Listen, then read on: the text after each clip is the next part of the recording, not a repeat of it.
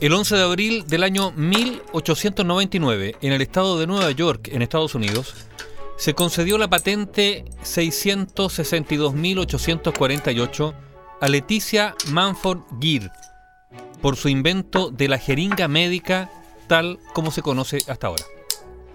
El aporte de Leticia Manford Gear al mundo de la medicina fue sumamente importante, ya que antes se usaban otras jeringas de tipo más rudimentario y la innovación de su nuevo modelo fue principalmente que se podía usar con una sola mano.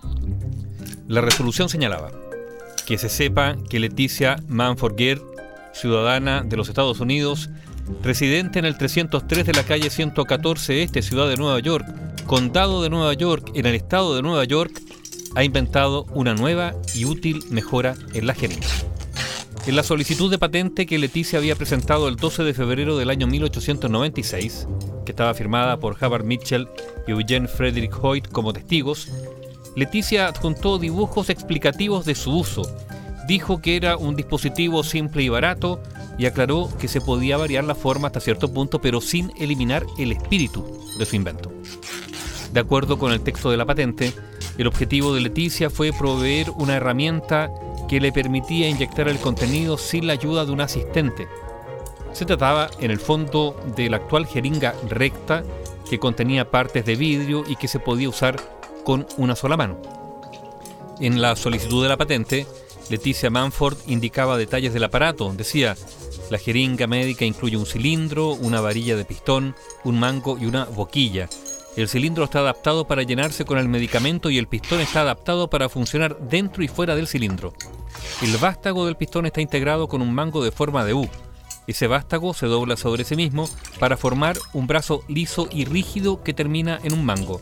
Ese mango está ubicado al alcance de los dedos de la mano en posiciones extremas, lo que permite que una mano sostenga y opere la jeringa.